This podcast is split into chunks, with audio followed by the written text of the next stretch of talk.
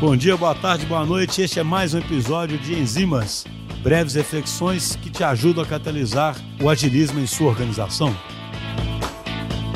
Pessoal, hoje eu queria fazer um enzima sobre um assunto interessante que surgiu na gravação de um podcast nosso aqui.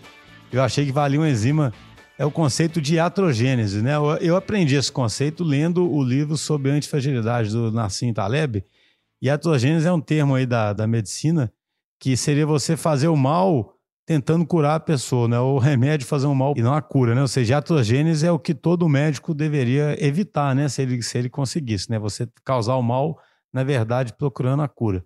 E o que o Nassim Taleb fala, que eu acho super interessante, como reflexão, é que, em geral, consultores, lideranças, né? as pessoas que são chamadas para resolver situações problemáticas, situações de crise, etc., poxa, elas são chamadas justamente para falarem para que algo seja feito.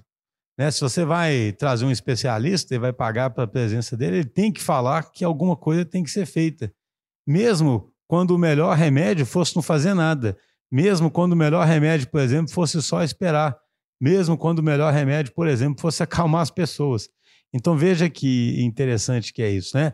A gente aqui na DT tem uma experiência muito grande de muitas situações em que um time está ali em crise não é que você não faz nada, né? Você, você tenta voltar aquele time simplesmente à situação normal dele. Você não procura uma medida mágica, uma ação especial, né? Alguma coisa que mude o jogo de forma assim fenomenal, né? Igual sempre brinco, né? É todo sempre o exemplo de líder que a gente vê de filmes americanos é o líder que faria esse tipo de coisa, né? Muitas vezes quem chega ali, ele chega simplesmente fazendo as pessoas se acalmarem e voltarem a fazer o que elas deveriam fazer e criando condições para que elas façam isso.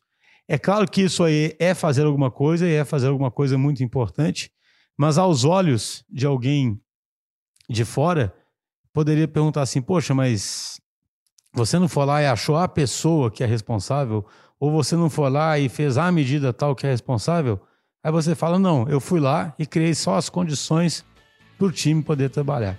Então a reflexão que eu queria deixar aqui é isso, sabe? Muitas vezes fazer menos é melhor do que fazer muita coisa.